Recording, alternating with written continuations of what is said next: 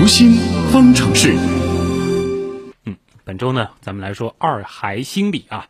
呃，前两天呢，分别说了要生二孩的父母和孩子都需要做好怎样的心理准备。那么今天咱们就来说说，呃，如果说你有两个宝宝，该怎么教育啊？我们经常听到大人会这样说：说你是哥哥，你要让着妹妹；或者你是姐姐啊，要有姐姐的样子。那么作为家里的哥哥姐姐，作为老大，就一定得让着弟弟妹妹吗？在一个家庭当中，老大对老二的成长又会有哪些影响？家长该如何正确引导呢？叶星辰采访了国家心理咨询师职业培训专家讲师张华。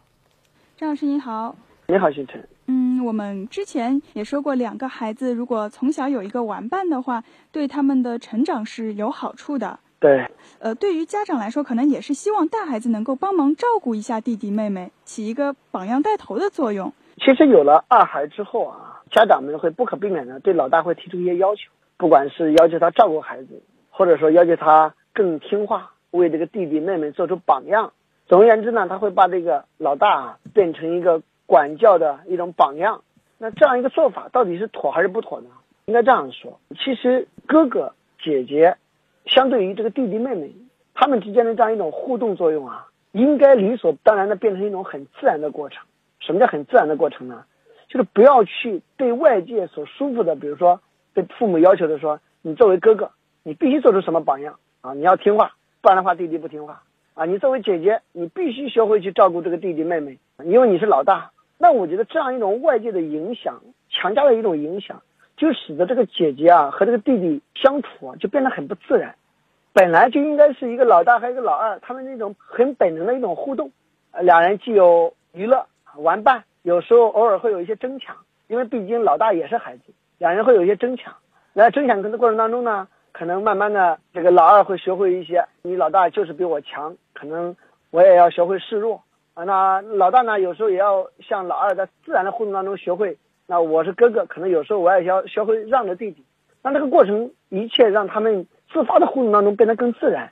但是在我们现实当中，往往可能家长有时候会说，你是老大，你应该有老大的样子啊，你是老大，你应该做好榜样，这样很刻意的去要求老大去做。那我想这种刻意。就影响了这样一个自发性，嗯，就让他会觉得是因为弟弟妹妹的存在，好像使得我被要求了更多的东西。对，就反而让觉得我多了这个弟弟，多了个妹妹之后，我好像没有以前更自由了。因为从人性的发展角度来讲，不管是大人还是孩子，他都希望我有一种自主性，而不是被控制。那刻意的要求反而激发了这个哥哥或者这个姐姐的一种不满。你就好比说，我们经常会说，一个领导要求一个下属。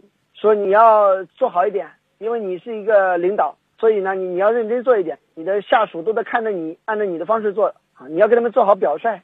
这个话说的虽然是很正确，但是呢，就会让人感觉，哎，好像我做的不太好，好像我很受挫，好像下边的人做不好，我有责任，好像有一种被批评的感觉。这个时候就有一种压力感。嗯，那如果父母不这么说的话，大孩子是会。自然而然的有照顾弟弟妹妹的这样一种愿望的，对他本身就会，如果我们不刻意去让老大去这样做，他们俩之间会有一个互动。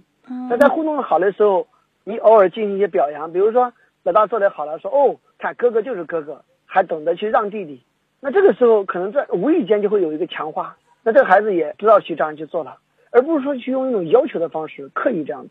也就是说，你去激发作为哥哥、作为姐姐他的一种责任心。他的一种承担力，而不是说要求他怎么做，但是这一切要根据他的符合年龄的这样一种方式去激发。你看，比如这个哥哥才三岁，弟弟呢半岁或者一岁不到，那这个时候你去让他有责任心，我想对孩子来讲，本身就是失去了这种童年的乐趣，失去了这种童真时候他自发的一种好斗性啊，这作为儿时必有的一种行为。也就是说，我们要让他去根据符合年龄的方式。去乐意帮忙也好，乐意去照顾也好，比如说帮妈妈给孩子给弟弟拿一杯水，帮妈妈去给妹妹拿个尿不湿，他能很乐意的从这样一种互动当中得到一种乐趣，而不是被强制。可能说帮妈妈去做一件什么事情，会比直接说帮你的弟弟去拿一杯水会更好一些。对，拿了之后，你给他一种鼓励，说哦，看弟弟有这样一个哥哥或有这样一个姐姐，肯定是特别快乐，特别幸福。那这个时候，这个大的反而就更加愿意。我是为了幸福而做，我是为了快乐而做，而不是为了帮他，为了让他而做。就是说，你在这个传承过程当中，要让这个大宝感觉我是为了乐趣而去做某些事儿，为了幸福而去做某些事儿，而不是说我理应该帮弟弟，我理应该让弟弟。也不是说我帮助了他，是我自己会损失什么，这样就不好了。对的，其实，在前几天我还做过一个个案，这个女孩子回想起小的时候，妈妈要求她照顾着自己的弟弟，她就觉得很辛苦。那个时候我也是个孩子，我一想起我的童年，都是要看着弟弟，都是要让着弟弟，她觉得自己没有自己的快乐。那回想起这一段就很辛苦，就感觉很痛苦。所以整体来讲，作为家长。在这样一个过程当中，其实还是去学会怎么样去营造一个很好的家庭氛围，不是让这个孩子反复感觉你不可以犯错，你要带好头。那这样一来有违一个孩子自身的心理发展规律，因为对一个孩子来讲，他的童年里是允许受挫的，也允许犯错的，啊，不能因为说有一个正确的要求而去束手束脚的去管理他那么多，那将让这个孩子失去了这样一种童年。也是一个悲哀，嗯，还是要让孩子觉得有了一个弟弟或妹妹，是你得到的更多，而不是失去的更多。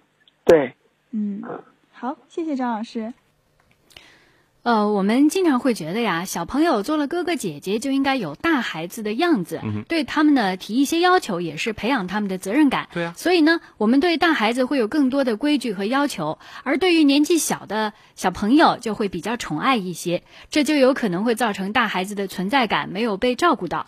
那么，怎样才能照顾到孩子的存在感呢？我们来听心理观察员、二级心理咨询师四月是怎么说的。好的，主持人。我们通常的育儿观是，我们自己想象孩子应该是什么样的，然后再想象出对付孩子的方法。其实亲子关系要比教育方法更重要。无论年纪大的还是年纪小的孩子，都需要父母关注到他的存在感，而存在感必须在关系中才能产生。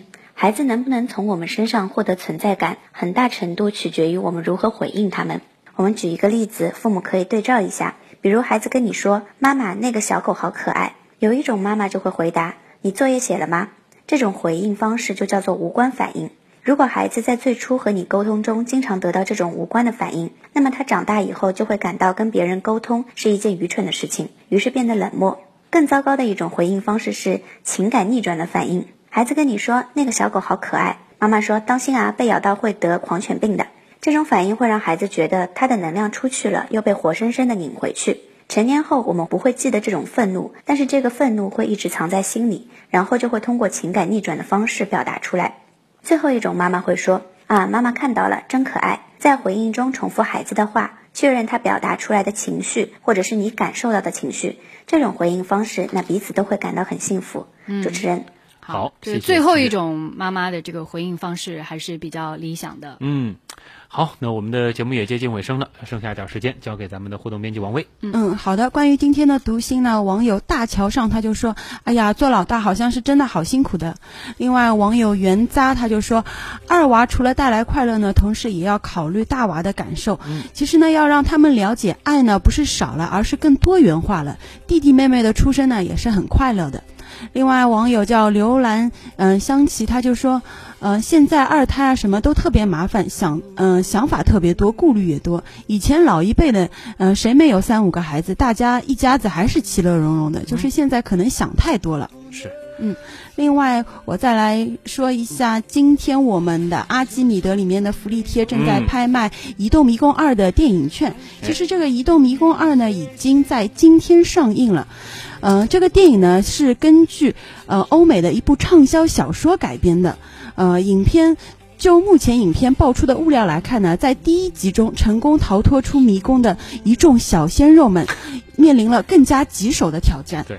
嗯，如果看过第一集的话，就是，呃，影迷们在第一集中，呃，被电影里面闯关的这种游戏设定，让人觉得扣人心弦。其实第二集的闯关呢将会升级，最令人欣喜的是末日题材的观众，呃。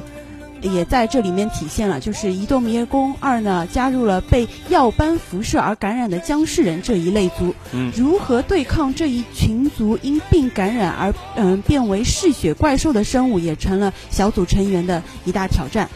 嗯，另外呢，我们来再来说一下这个电影呢，是由二十世纪福克斯公司呃出品的。其实呢，这个公司之前出过一系列的呃很著名的电影，例如啊呃《X 战警》啊，呃呃。